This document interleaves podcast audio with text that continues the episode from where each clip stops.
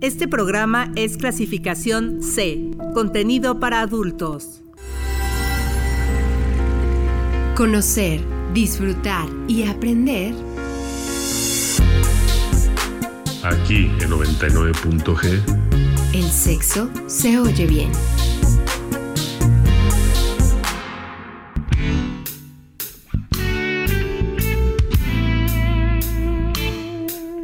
Buenas noches, sean bienvenidos a 99.g, Sexo se oye bien.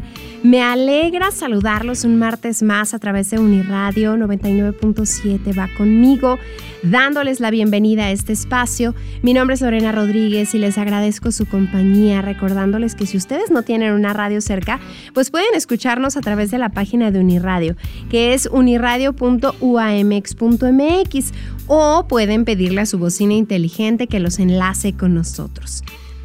El deseo sexual se produce cuando el cerebro interpreta determinado estímulo como sexual y ese estímulo puede ser muy variado tanto entre las diferentes personas e incluso en la misma persona dependiendo del momento.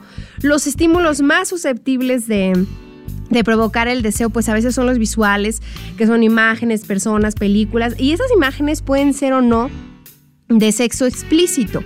Después tenemos otros que tienen que ver con la imaginación, que son fantasías, recuerdos de hechos eróticos o sexuales vividos que en un momento determinado pues traemos al presente. Y cuando sentimos deseo sexual, automáticamente aparece toda una cascada de respuestas en el cuerpo. Es por eso que el tema de esta noche aquí en 99.g es deseo sexual, todo lo que debemos saber.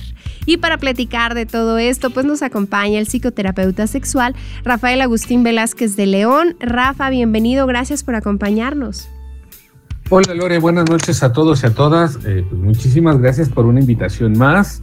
Eh, un tema candente, emocionante y, que espero sea eh, útil para todas las personas que nos escuchan, que la información les sea de utilidad.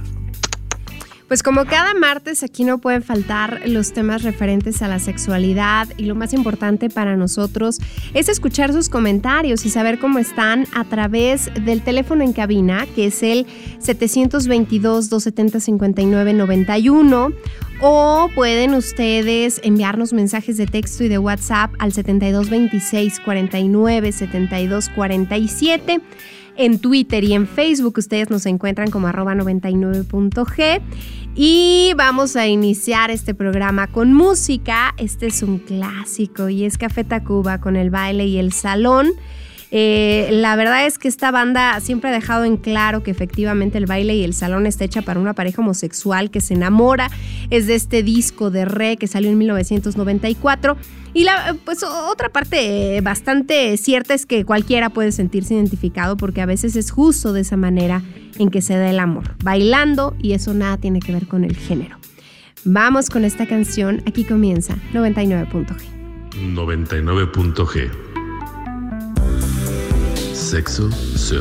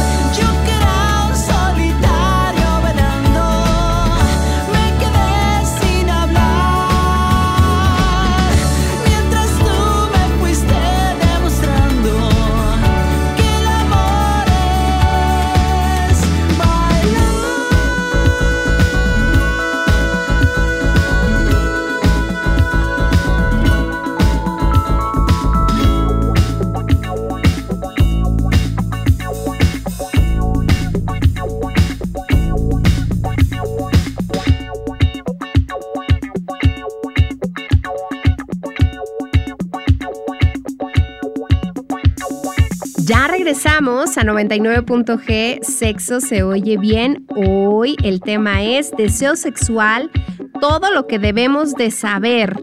Y, de pronto creo que tenemos muchas dudas, Rafa. Así es que vamos a comenzar eh, porque nos digas qué es el deseo sexual. Sí, Lore, mira, eh, el deseo sexual, coloquialmente dicho, o como lo vamos a entender, es el tener ganas, ¿no? Es este apetito, es esta energía que se mueve dentro de nosotros, como, como toda la sexualidad que tiene que ver con la energía, que es un componente de eh, de las personas, pero hablando del deseo es este tener ganas, es una tensión agradable, es como esta ansiedad placentera que pueden sentir o que podemos sentir las personas antes de entrar a otras fases de la, del proceso de erotización o de la curva de la respuesta sexual humana.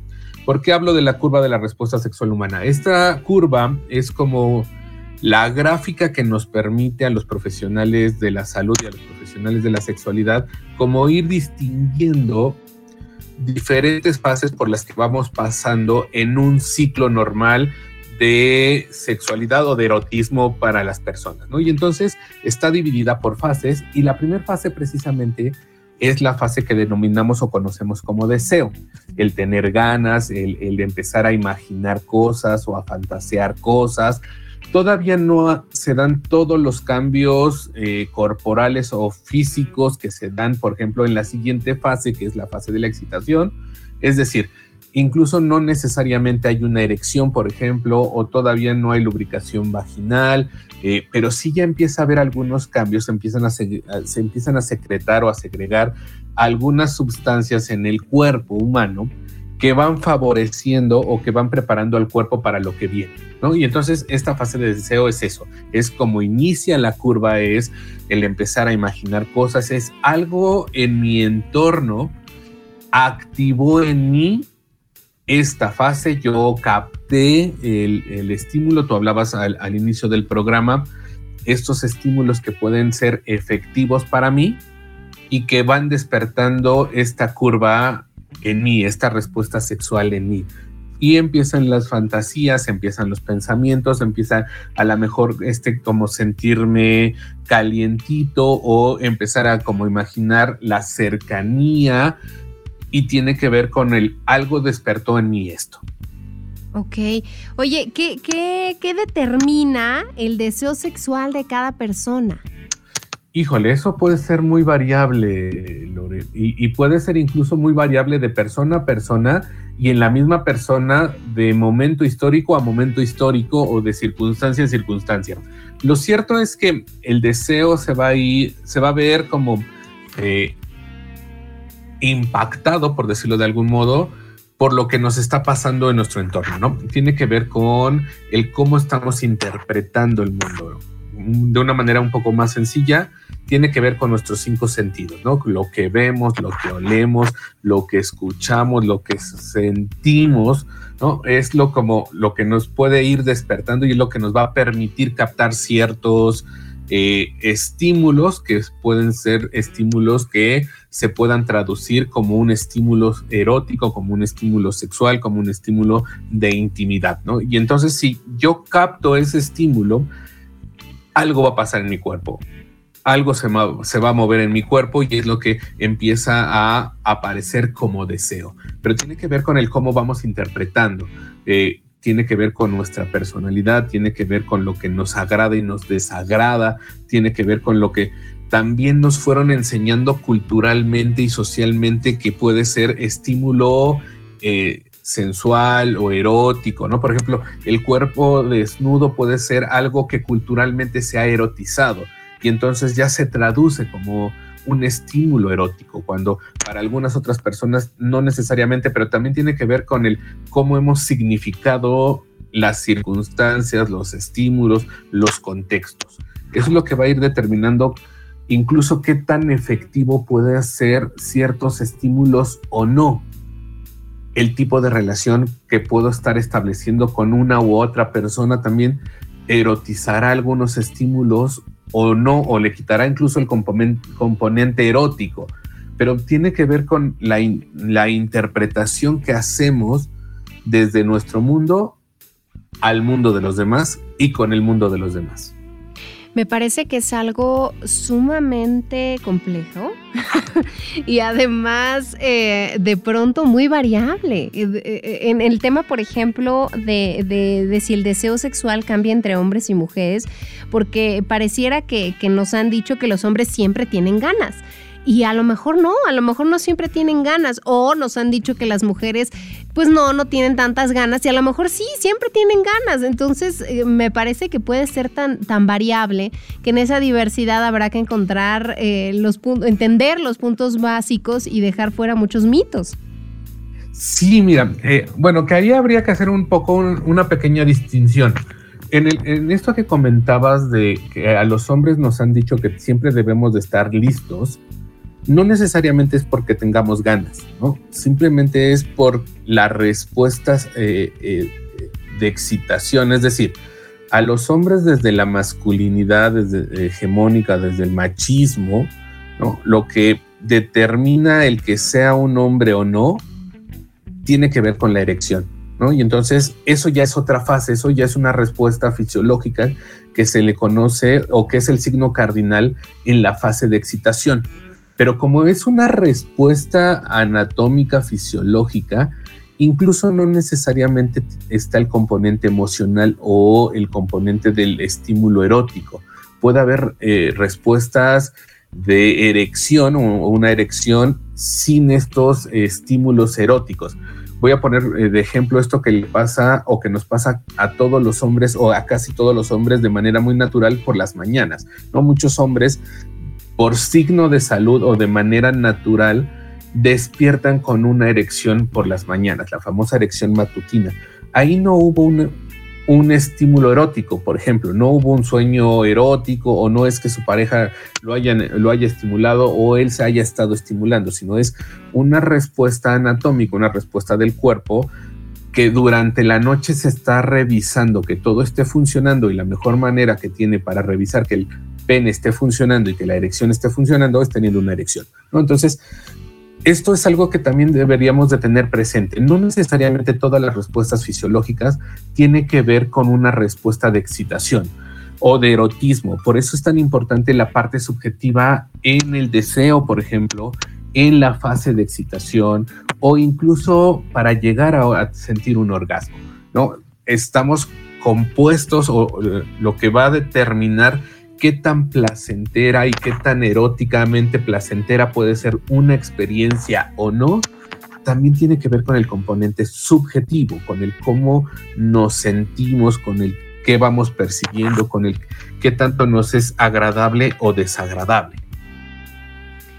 Oye, eh, esto que dices también me parece que es importante que, se sepa y que se, se, comparta, porque muchas veces las mujeres, ¿quién sabe en qué andaba soñando? ¿Quién sabe en quién andaba pensando que amaneció así? Y que cuando entendemos que es un estímulo de su, no un estímulo, sino es una reacción humana del cuerpo, empezamos a dejar de hacernos ideas sin sentido. Sí, claro, por eso digo, la información siempre es muy importante y saber ¿qué le pasa al cuerpo de mi pareja, por ejemplo? ¿O qué, me, qué le pasa a mi cuerpo? Y vaya, y viceversa, la otra persona, ¿no? ¿Qué le pasa al cuerpo de mi pareja? ¿Qué me pasa a mí con esto?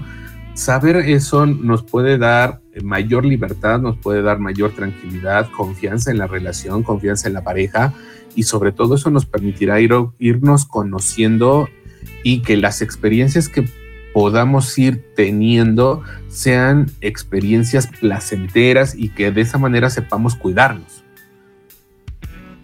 Oye, eh, ¿existen diferentes tipos de deseo sexual?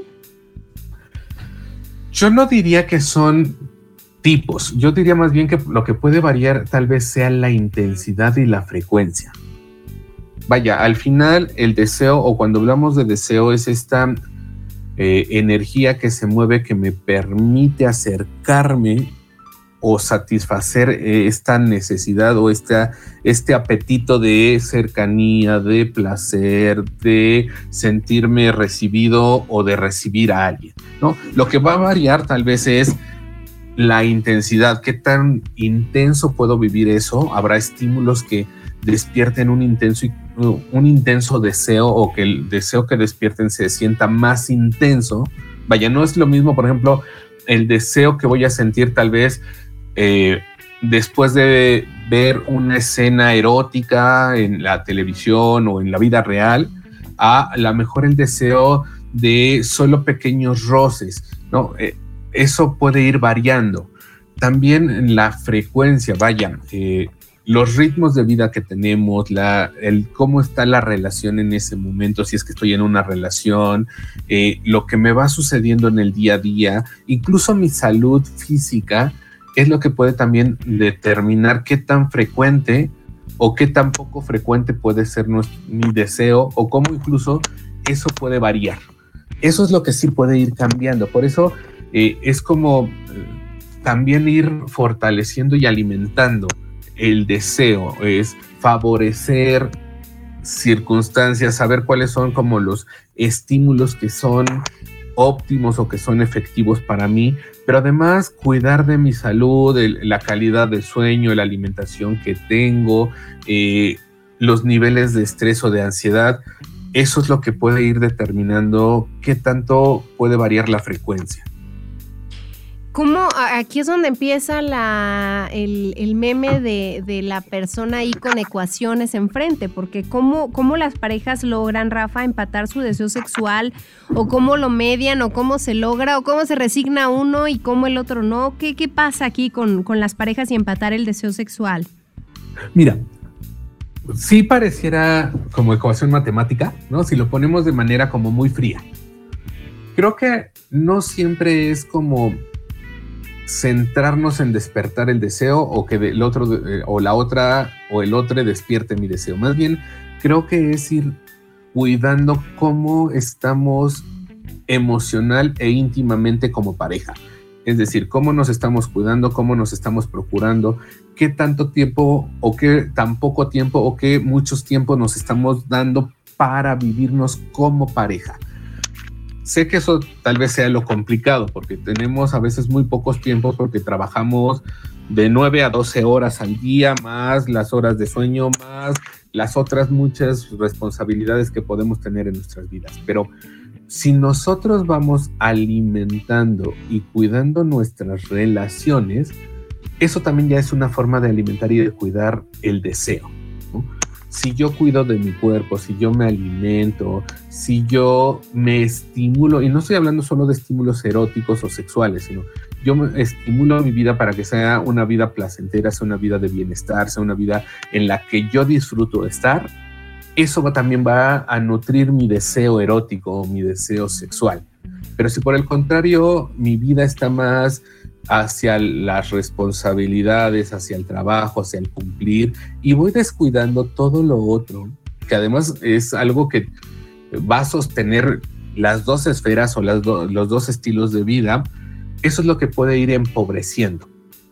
Y si mi pareja hace lo mismo y, y entonces los dos podemos ir compartiendo estos estímulos, el deseo puede ir surgiendo. Es decir, incluso el deseo no es que tenga que surgir al mismo tiempo, también hay cosas que podemos hacer que pueden ir estimulando el deseo del otro o la otra persona corresponder a nuestro deseo. Aquí me voy a atrever a meterme en camisa de once varas porque es un tema bastante complejo, pero por ejemplo, creo que hemos escuchado y creo que alguna vez eh, hemos tocado el tema de, los asexuales o de las asexuales, que son personas que no sienten el deseo, que dicen no tener ganas o que de manera espontánea no sienten estas ganas o incluso ellos no propondrían un encuentro, no buscarían un encuentro, pero que sí pueden corresponder al deseo de sus parejas si es que su pareja, por ejemplo, no es una persona asexual, ¿no? Entonces, el deseo sí es como esta primera fase, es como este empezar a tener ganas, es como los primeros pasitos, pero no necesariamente tenemos que siempre que empezar por ahí.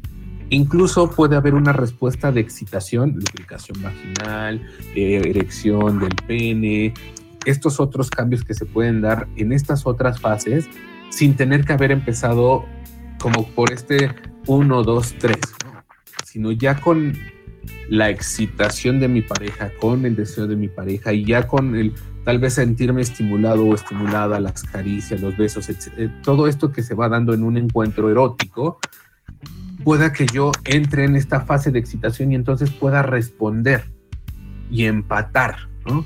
Eso es lo que habría que ir cuidando, cómo nos vamos eh, favoreciendo el contacto, la intimidad y tal vez también no siempre tratar de entrar por la misma puerta y de la misma manera.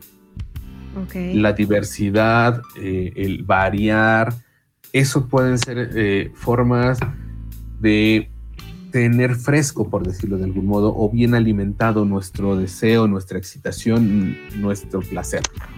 Oye, Rafa, igual esto te va a parecer muy obvio, pero ¿qué es realmente lo que deseamos? Cuando deseamos, deseamos el acto sexual, deseamos a la persona. ¿Qué, es realmente lo que estamos deseando cuando se, potencializa nuestro deseo sexual? Mira, en el trasfondo, y, hablando ya como más desde lo psicológico, desde lo sexual incluso, tiene que ver con el afecto, tiene que ver con la intimidad, tiene que ver con el placer. Eso es lo que estamos necesitando, ese es el deseo, ¿no? Mm. Que se puede colocar o que puede ser a través de un objeto, y aquí me voy a atrever a poner a la persona amada o a la persona erotizada o a la persona deseada como un objeto, no como un objeto inanimado, sino para poderme referir a. Entonces, lo que estamos deseando es lo que ese objeto o esa persona me representa, me puede dar y yo puedo recibir. Por eso la fantasía, por eso la imagen, por eso esta necesidad de, del toqueteo o de la caricia, de la cercanía, del abrazo, del olor incluso, porque eso con lo que me va a conectar es con mi mundo emocional, con mi mundo afectivo, con mi mundo de placer y de bienestar. Ese es el deseo. Más allá del simple eh, tocar el, un cuerpo o estimular un cuerpo o estimular un eh, órgano sexual o un cuerpo sexuado, la sensación subjetiva de placer, la cercanía, la intimidad, es lo que estamos buscando y es lo que alimenta el deseo.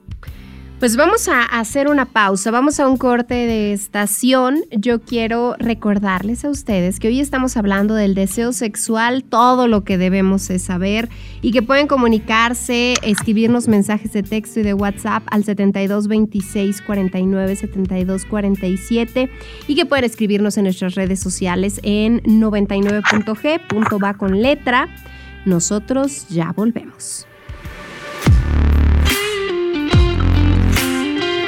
Al sentir deseo sexual, las mujeres tardan entre 5 y 7 segundos para que la vagina cambie en hasta dos tercios desde su tamaño inicial, produciéndose la erección de los pezones, tanto en el hombre como en la mujer, y aparece todo lo que tiene que ver con la esfera genital. En los hombres se produce la erección del pene, el ascenso de los testículos y la aparición del líquido preseminal.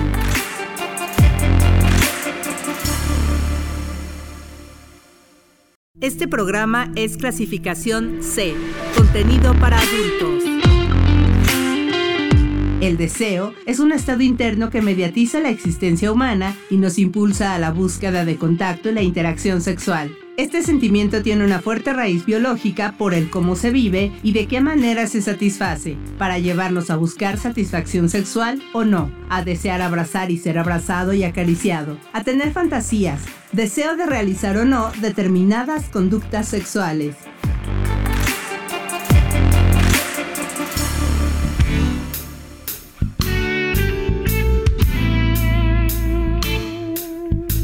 Ya regresamos aquí a 99.g, sexo se oye bien. Hoy estamos hablando del deseo sexual, todo lo que debemos de saber sobre deseo sexual y para ello pues estamos platicando con Rafael Agustín Velázquez de León, nuestro psicoterapeuta que ustedes ya han escuchado en otras emisiones. Rafa, antes de irnos a corte te preguntaba yo que qué es realmente lo que deseamos y me decías que a lo mejor puede ser esta intimidad, este contacto con el otro. Eh, eh, ¿Podría la masturbación eh, suplir o, aminorar el deseo cuando tenemos ganas? Sí, aquí, pero aquí yo tendría un poco de cuidado, Lore, o la invitación un poco sería eh, no vivirlo solo como para apagar las ganas, más bien es una forma o el autoerotismo también sería una forma de sentir placer. Es como una de las muchas posibilidades que puedo tener o del abanico de posibilidades que puedo tener para acceder al placer, al sentirme acariciado, tocado, a la gratificación, a, incluso a esta sensación de bienestar. No, es solo como eh, mecánicamente o ahí es donde es donde tal vez yo pediría tener un poco de cuidado para que no sea solo como desde lo mecánico o como el recurso para no buscar fuera de, ¿no? Sino más bien es una posibilidad más o un acceso al placer, a la gratificación, que ayuda al deseo, que ayuda a ese momento en donde estoy sintiendo estas ganas de sentirme querido, apapachado, cuidado, con intimidad, eh, gratamente querido y estimulado, eso también es cierto y es una, una forma de amor conmigo mismo, pero vaya, eso nos abre también la posibilidad a hay muchas maneras y puede haber muchos otros caminos. Ok. ¿Qué, hace, Rafa, que el deseo sexual prevalezca en, cada uno, en, cada persona? A ver, ayúdame a entender con el prevalecer, Lori. Con el pasar del tiempo. conforme vamos haciéndonos más grandes, ¿cómo, ¿cómo va disminuyendo, cambiando, aumentando nuestro deseo sexual? Mira, en teoría no tendría que disminuir, y aquí lo voy a poner como entre comillas, y por eso también mencioné el en teoría ya en la práctica, lo que va cambiando o lo que puede hacer que cambie mi deseo o la presencia y la frecuencia de mi deseo es el estilo de vida que tengo, el, el qué tanto cuido de mí o no, o qué tanto descuido a lo mejor esta esfera de placer. En teoría nunca, nunca desaparecería porque somos seres que deseamos, somos seres que estamos en relación, somos seres que nos que necesitamos la sensación de bienestar, el apapacho, la intimidad. Lo que lo afecta más bien es en dónde ponemos nuestro foco de atención, en el cómo nos cuidamos o nos descuidamos, en el, en el que nos centramos. Una vida sedentaria no, no alimenta, por ejemplo, el deseo, ¿no? no alimenta la sexualidad, no alimenta el bienestar. Una persona a lo mejor que tiene estos espacios de bienestar, que cuida de su alimentación, que hace ejercicios regularmente, que cuida sus relaciones, que puede distribuir sus tiempos en el placer, en la familia, en los afectos, en el trabajo, el deseo va a estar alimentado de una forma diferente. Ok. Eso es lo que puede hacer la, la gran diferencia en el cómo nos cuidamos, porque vaya, esto también es una forma o habla de la forma en la que nos cuidamos, nos procuramos y nos presentamos ante la vida o tomamos eh, la vida. Desde lo coloquial, desde lo más común incluso, los ritmos de vida, las exigencias de esta vida moderna, no está enfocada para cuidar el disfrute y para cuidar el placer y para cuidar la intimidad está encaminada y con objetivos productivos de producir, producir, producir, de ser exitoso, pero eh, eh, en este éxito hacia afuera, no hacia adentro, ¿no? A tener cierto estatus eh, socioeconómico, a tener cierto, sí, cierta corporalidad, pero más como hacia el ojo de, de afuera o a la mirada del afuera, no necesariamente al adentro lo que habría que ir flor, eh, cultivando para que florezca incluso el deseo es el cómo estoy yo internamente. Ok. Eh, eh, aquí, aquí me surge una duda. cuando hablamos de los adolescentes y decimos que, que, están como con las hormonas hasta arriba, ¿tendrían más deseo? ¿Es una etapa de la vida en la que tenemos mucho más deseo que en otras? Más bien es una etapa como en la que como está surgiendo este deseo que no estaba presente, o al menos no de manera evidente, eh, explícita y consciente, eh, pareciera más intenso por el descubrimiento, porque es algo que no saben manejar o que es novedoso y que no siempre los adolescentes tienen, iba a decir tenemos, pero esa etapa ya la dejé muy atrás, este, no tienen esa autorregulación emocional.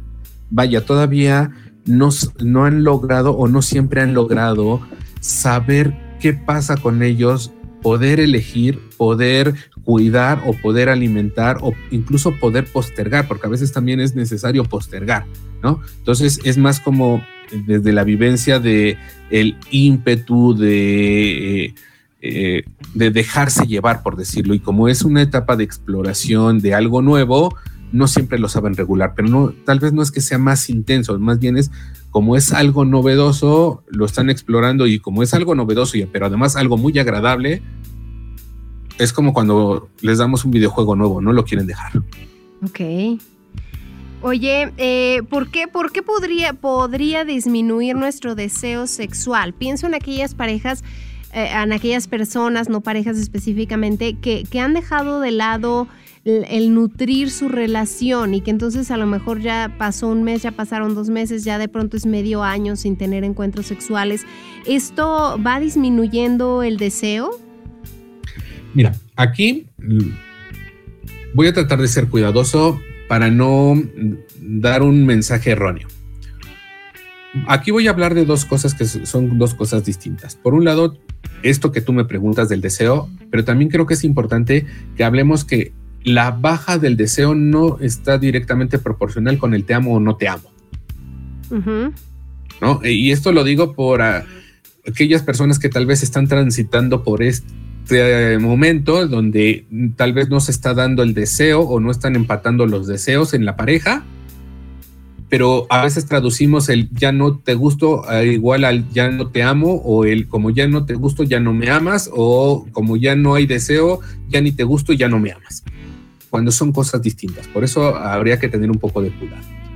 Lo que habla el, la falta o la baja del deseo más bien es no de amor, habla de cómo hemos cuidado incluso nuestro propio cuerpo, nuestra propia vida y qué tanto tal vez no nos hemos dado los espacios para sentir bienestar o nuestra rutina de vida, nuestra elección de vida no está dirigida a alimentar eso está tal vez más dirigida a estos otros placeres como el éxito profesional, como el cumplir con las responsabilidades de casa, como en el cuidar de mi familia, como en el llevar dinero para la casa, como en el, vaya, más en ese sentido, ¿no? Y eso es un sentido de mucha exigencia o es una elección de mucha exigencia y autoexigencia.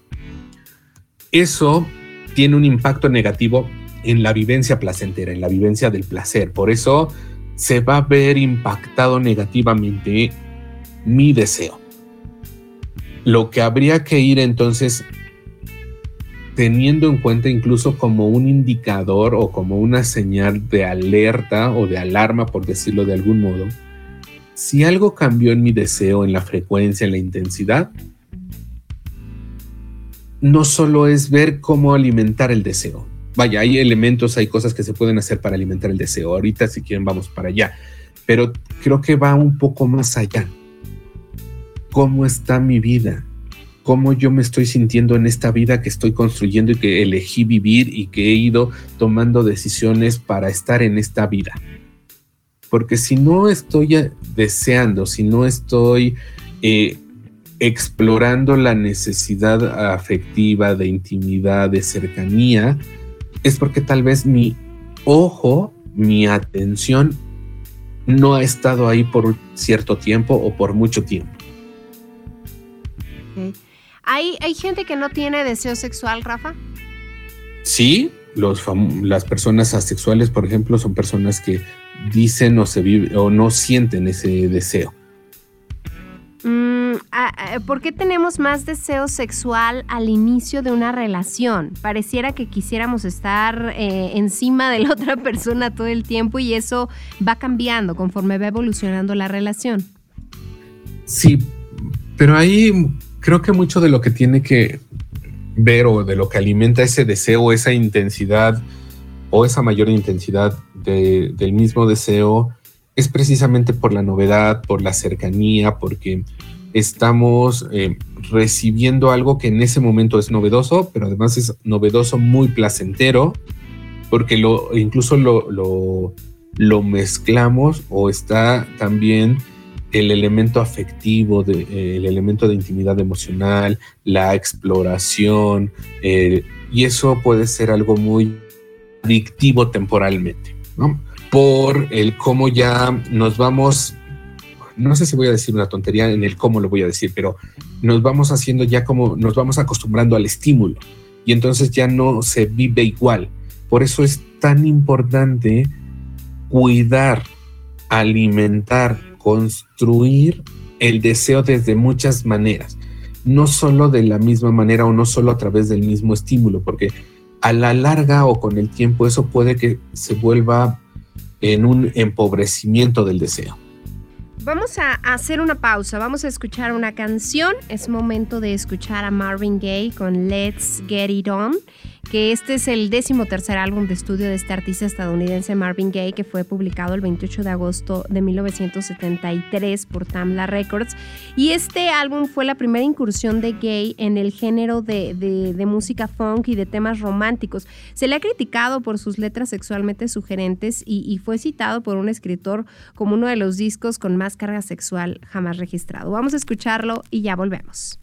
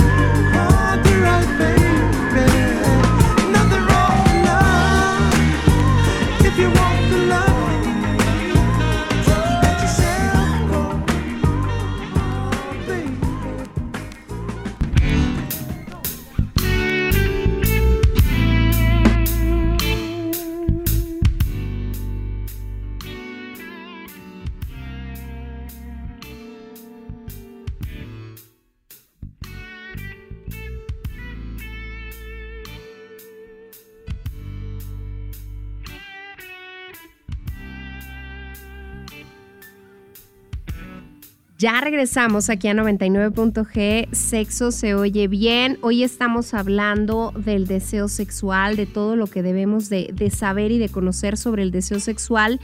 Y, yo quisiera preguntarte, Rafa, si a menos sexo, menos ganas, a más sexo, más deseo, que también es una frase que luego escuchamos comúnmente. Um, a ver, si hablamos de más sexo o menos sexo, eh, lo quiero entender, o, así es como lo estoy interpretando, como mayores encuentros eróticos, más cercanía. Ajá.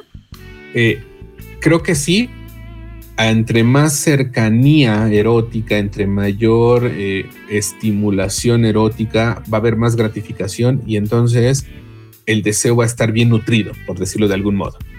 Y si está bien nutrido y bien alimentado, vamos a querer más. Y siempre vamos a querer más. Pero incluso eso tiene que ver con lo que decía en la cápsula anterior, Lore, ¿no? Eso habla de dónde estoy poniendo mi atención, dónde está el foco de mi atención. Si estoy favoreciendo los encuentros eróticos, si estoy disfrutando de encuentros eróticos, es porque mi atención, mi esfuerzo, mi, mi tiempo incluso está encaminado hacia allá si hay disminución en, los encuentros, va a haber disminución en el deseo, sí, claro, pero habla de dónde estoy enfocando mi atención. Ok. Porque cuando dices em, que, probablemente, eh, o bueno, más bien si, si los encuentros eróticos son satisfactorios, pues al final uno siempre está satisfecho y entonces quisiera más de eso que, que no sabe tan bien, pero, pero estarían en un, en un completo desequilibrio aquellos que pues ya no tienen eh, encuentros eróticos por determinadas situaciones y que entonces esto haga que se vaya disminuyendo su deseo. Sí puede ir disminuyendo, pero ahí lo que habría que ir cuidando es qué tanto lo estamos favoreciendo, vaya, porque mi deseo, por ejemplo, puede estar muy presente, pero como tal vez ahorita no estoy en una relación erótica o en una relación de pareja, no estoy teniendo encuentros eróticos en compañía. Y eso a lo mejor puede tener cierto impacto, pero no necesariamente significa que yo deje de desear o que esté insatisfecho. A lo mejor por mis circunstancias sociales y culturales ahorita no lo comparto con nadie, incluso a lo mejor por mis valores, ¿no? No, a lo mejor no soy de encuentros ocasionales, a lo mejor sí yo necesito para poder compartir mi erotismo estar en una relación afectiva. Puede ser una de las posibilidades. Pero también está la otra parte que hablábamos cuando me hablabas de la masturbación o del autoerotismo. Eso también es una forma de procurarme. Y entonces, si yo puedo procurar mi placer, si yo puedo procurar la sensación de bienestar en mí, en mi vida, en mi erotismo, estoy cuidándome y estoy cuidando mi deseo y entonces mi deseo estará presente. Si hay una disminución o si hay un impacto negativo en mi deseo y lo estoy viviendo desde el sufrimiento, desde eh, lo desagradable, entonces ahí lo que habría que ir viendo es qué estoy necesitando cambiar o qué es lo que me llevó para allá, que no, no estoy sintiéndome satisfecho, pleno, en bienestar. Y cuando hablamos de satisfacción, no es de esta satisfacción como de, ah, como ya estás satisfecho, entonces ya no tendrías que pedir más, sino al contrario, es de esta satisfacción que me permite seguir explorando, que me permite seguir disfrutando y que como es algo que me da bienestar, que me hace sentir bien, lo quiero en mi vida. Ahorita que, que, has mencionado a lo largo del programa el tema de procurarnos a nosotros mismos y cómo se relaciona con otras esferas de la vida, creo que eh, también otro tema ahí sobre la mesa es el asunto de la alimentación, que, que, hay quien, quien menciona que una alimentación desequilibrada pues puede influir en el deseo sexual. Eh, de eh, cómo es que, todo esto se conecta, Rafa. A veces pensamos que el deseo solo tiene que ver con, nuestra vida sexual y, definitivamente pues se va mezclando con otras áreas de nuestra vida. Sí, no, no perdamos de vista que somos seres integrales, que somos seres eh, que además estamos formados por como por varios elementos. Vaya, tenemos un cuerpo físico, tenemos un cuerpo que eh, tiene eh, células, que tiene hormonas, que segrega hormonas y que esas hormonas hace que impacte también en nuestro mundo emocional y que nuestro mundo emocional impacte en el mundo físico y que además nuestro mundo emocional también va a impactar en el mundo emocional y en el mundo físico. Somos seres que estamos influidos y que estamos construidos desde muchos frentes, por decirlo de alguna manera y de una manera muy coloquial. Entonces, claro, si no cuido mi mundo físico, si no cuido mi, de mi cuerpo, eso va a impactar en los otros mundos al igual que si yo no cuido mi mundo emocional, mis afectos, el cómo expreso mis emociones, el cómo me regulo, eso va a impactar en el mundo espiritual y en el mundo físico. Y si yo no, eh, no cuido de mi mundo espiritual, y aquí no hablo de religiones, hablo de esta eh, espiritualidad que tenemos cada uno, de creer en algo y que ese algo nos da cierta energía o cierto movimiento o incluso cierta seguridad, eso va a impactar en los otros dos mundos. Entonces, la alimentación, claro que también va a favorecer o va a entorpecer en el cómo surge y qué tan frecuente surge mi deseo. Por eso sí es importante cuidar nuestra alimentación, incluso la calidad de sueño y las horas de sueño que podemos destinarnos, eh, la actividad física, eh, el, esparcimiento, el descanso, el cómo puedo ir alimentando otras esferas en mi vida, que también va, es una forma de alimentar mi erotismo, mi sexualidad. Oye, eh, como algo que, creo que también a veces nos, nos preocupa, y, digo que nos preocupa porque realmente nos preocupa, si nuestro deseo sexual es normal, o si es más alto, o si es más bajo que el de junto. ¿Cómo, ¿Cómo es que este tema de la normalidad no tiene cabida dentro del deseo sexual o sí? Aquí eh, yo me atrevería a, mencionarlo de esta manera. En sexualidad no hay normal anormal. Hay diferencias o hay muchas sexualidades. Y, y con eso hablaría también de que hay muchas formas de vivir el deseo y muchas personas que viven su deseo como pueden vivirlo. Entonces, eh, creo que está ponerlo como en una frecuencia o estadística de si tienes tres, eh, tres veces deseo de la semana estás bien, si ya tienes menos estás mal o si ya te pasaste y tuviste 10 eh, deseos, por decirlo de algún modo, a la semana está mal, sería como empobrecer y, poner en riesgo a muchas personas porque se van a vivir como eh, desde la enfermedad o desde el no estoy bien.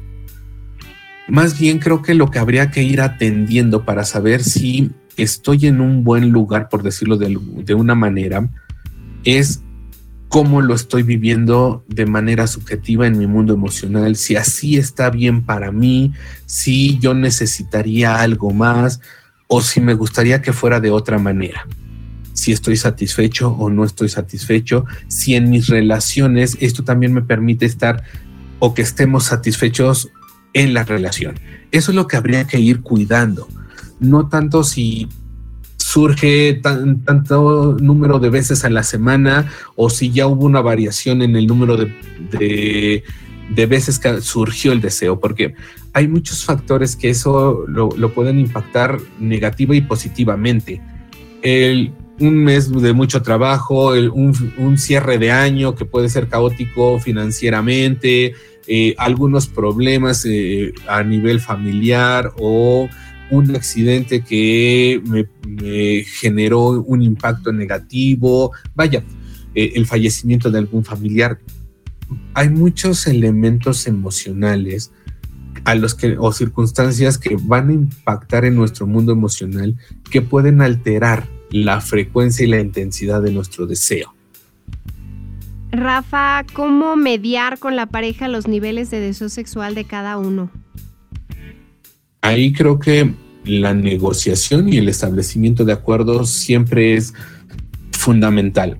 Y poner en primer lugar, hagamos, favorezcamos y busquemos la manera en que los dos estemos bien, nos sintamos bien y podamos estar satisfechos. Eh, consejos, Rafa, para mantener nuestro deseo sexual vigente y sano. Cuiden de su alimentación, cuiden las horas de sueño. Los adultos eh, se dice que en promedio son siete horas al día de sueño de calidad, el ejercicio regular o actividad física de manera regular, principalmente eh, actividad cardiovascular, el generar espacios de esparcimiento, momentos de placer, y no necesariamente de placer sexual o de placer erótico, pero si yo estoy cuidando y pongo mi atención en el bienestar, en el placer, eso va en todos los sentidos y eso es una forma también de cuidar mi deseo sexual. Y también la información puede ser importante, el, curiosear también puede ser importante. ¿A qué me refiero? Informarme sobre sexualidad, educarme sobre sexualidad, el conocer otras formas otros estímulos o incluso las historias de otras personas que comparten en el cómo despierta su deseo, lo que puede ser placentero, eso también es una forma de alimentar y poder ir probando y poder ir eh, explorando es otra forma de alimentar nuestro deseo. Perfecto, pues nosotros así concluimos una emisión más de 99.g Sexo se oye bien. Yo le agradezco a Rafael Velázquez de León por estar con nosotros, por toda la información que nos ha proporcionado. ¿Cómo puede contactarte la gente que nos escucha, Rafa?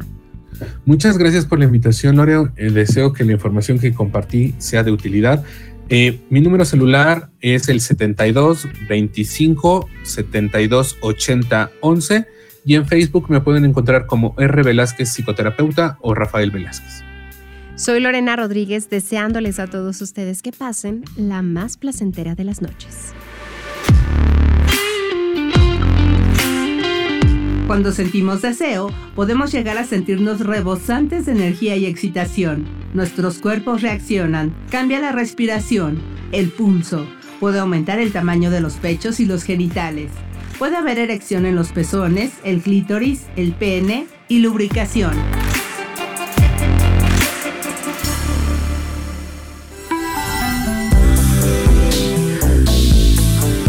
Gracias por su preferencia. Sexual. Nos escuchamos la próxima semana.